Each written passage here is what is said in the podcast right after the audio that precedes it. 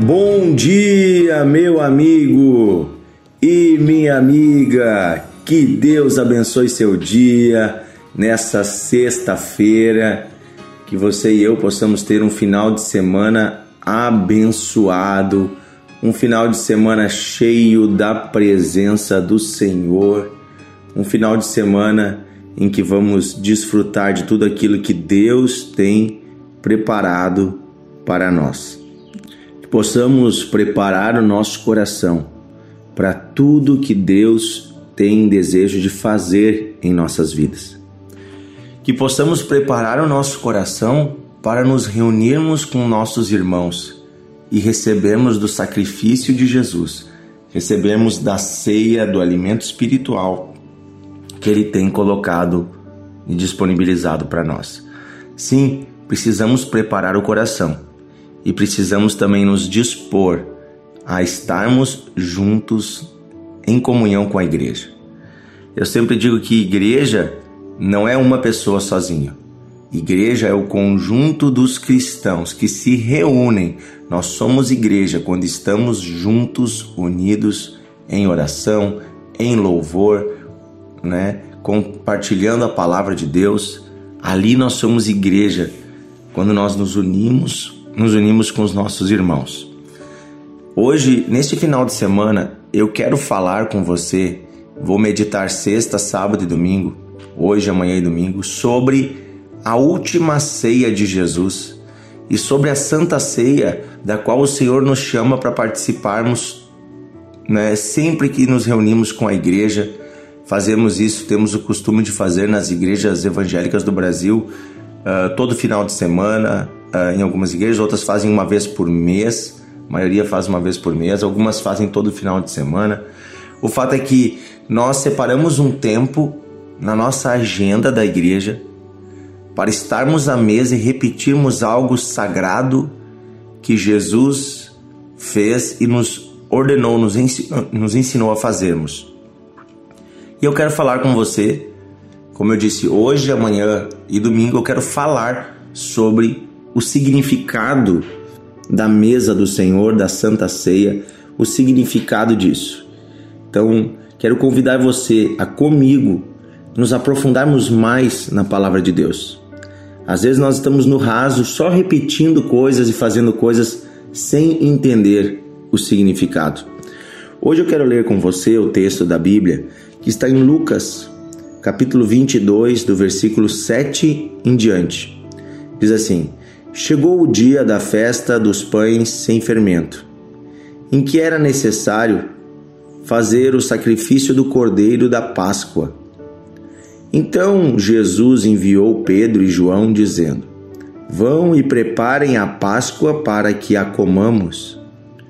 Então lhe perguntaram: Onde o Senhor quer que a preparemos? E Jesus explicou: Ao entrar na cidade, vocês encontrarão um homem com um cântaro de água, um jarro de água. Sigam esse homem até a casa que ele entrar e digam ao dono da casa: O mestre pergunta: Onde fica o aposento no qual comerei a Páscoa com os meus discípulos? E ele lhes mostrará um espaçoso cenáculo mobiliado, e ali façam os preparativos. E indo, acharam tudo como Jesus lhes tinha dito e prepararam a Páscoa. Então, a primeira coisa que eu quero dizer aqui, uh, primeiro ponto para a gente observar, é que a, a última ceia de Jesus com os discípulos não era uma ceia qualquer, não era uma janta qualquer. Ela coincidiu com a festa da Páscoa dos judeus. Na verdade, Jesus comeu adiantado um dia, porque a Páscoa eles comeriam na sexta noite. Mas Jesus, sabendo que na sexta já estaria morto, ele na quinta-feira pede para os discípulos prepararem a Páscoa. Vão comer a Páscoa uma noite adiantados porque Jesus sabe que na verdade um cordeiro novo estava sendo preparado para o sacrifício e era ele mesmo. Se nós lembrarmos da história da primeira Páscoa, a Páscoa dos judeus, foi aquele momento em que estava o povo preso no Egito como escravos. E Deus ouviu o clamor do povo que gemia nas mãos de Faraó e enviou Moisés para libertá-lo. Moisés, usado por Deus, traz nove pragas ao Egito e ainda assim Faraó não liberta o povo. Então Deus diz: Olha, vou enviar uma décima praga e essa décima Faraó não vai resistir, terá que libertá-los. Só que essa praga é uma praga de morte. O anjo da morte vai passar sobre o Egito e em cada família vai morrer o filho mais velho. Porém, nas casas do povo de Deus, em todas as casas onde se sacrificar um cordeiro e se passar o sangue deste cordeiro nos umbrais da porta da casa, aquela marca daquele sangue será proteção, e nesta casa não entrará o anjo da morte, não haverá destruição. Pelo contrário, naquela madrugada, enquanto os seus opressores gemem pela morte dos seus filhos, enquanto o inimigo é atacado, vocês fugirão do Egito, vocês sairão pelas portas da frente. Enquanto eles gemem, vocês estão felizes, gritando de alegria, porque Deus os está libertando. A libertação do povo de Israel passou pelo sacrifício de um cordeiro. Precisava ser um cordeiro macho de no máximo um ano, ou seja, que não tinha tido contato com fêmeas ainda, um cordeiro puro e perfeito fisicamente. Esse cordeiro representava, já lá no Antigo Testamento, a pessoa de Jesus. O verdadeiro cordeiro de Deus, que tira o pecado do mundo. Não era o cordeiro lá, né, que Moisés mandou sacrificar. Esse cordeiro lá representava Jesus Cristo, o Filho único de Deus, homem perfeito, sem nenhum pecado, sem nenhuma mancha, sem nenhuma fraude na sua vida. Jesus vem à terra, vive sem pecado e no final morre pelos nossos pecados. E pela sua morte e pelo seu sangue, nós somos libertos das garras de Satanás. Nós somos libertos da prisão do Egito espiritual e podemos entrar na nova Jerusalém, podemos entrar na terra prometida que Deus tem para nós, o céu. Podemos ser herdeiros com ele de uma vida eterna na comunhão com Deus. Amém? É disso que está falando o Evangelho de Jesus Cristo. É disso que está falando a Páscoa. Ela fala disso, ela fala de Jesus. E a Santa Ceia, que nós realizamos todos os meses em nossas igrejas, ela é um, um, um repetir disso que Jesus fez ela é uma repetição, e até por ordem de Jesus, ele disse: façam isso em memória de mim, todas as vezes que vos reunirdes. Ou seja, constantemente vocês vão repetir este ato de ceia, para que vocês lembrem do meu sacrifício, para que vocês né, uh, estejam ali em oração, lembrando do ato que eu fiz não apenas para lembrar com pena do meu sofrimento, mas para lembrar que vocês são livres do Egito, que nada mais prende vocês, que o preço do sangue já foi pago, o sangue já foi derramado, o cordeiro já foi morto. Então, é interessante que Jesus ele não é por acaso que ele morre naquele final de semana. Havia um propósito de Deus vinculado à confirmação da verdadeira Páscoa. Aquela Páscoa lá do Egito, ela só apontava para uma Páscoa perfeita que iria acontecer ali na frente. A Páscoa em que Jesus entrega-se por nós. E é interessante que esta mesa, esta ceia, os discípulos não tinham onde realizar. E aí o próprio Cristo provê para eles de uma forma miraculosa. Ele diz: "Olha, vocês vão entrar numa cidade, vai ter um homem assim assim, ele vai dar para vocês o lugar". Né? Nós lemos agora. Isso quer dizer uma coisa: a ceia não é provida por nós.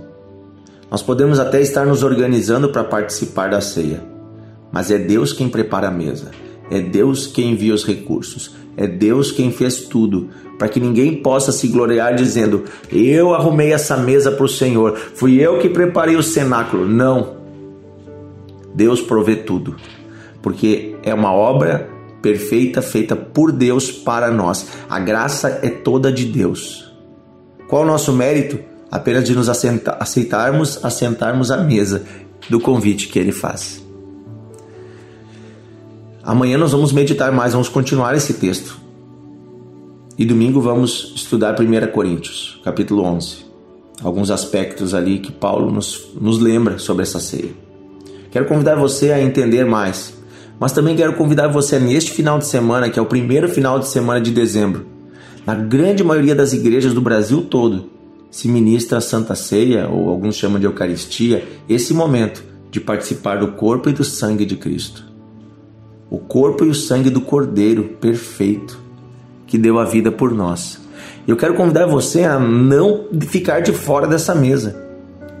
Deus preparou para você um banquete. Organize-se com a sua família, vá com a sua família, participe da Santa Ceia, não fique de fora. E, gente, é o último mês do ano. Essa é uma Santa Ceia especial, é um momento de gratidão. Leve uma oferta especial. Leve uma ajuda para os necessitados, leve alimentos à sua igreja.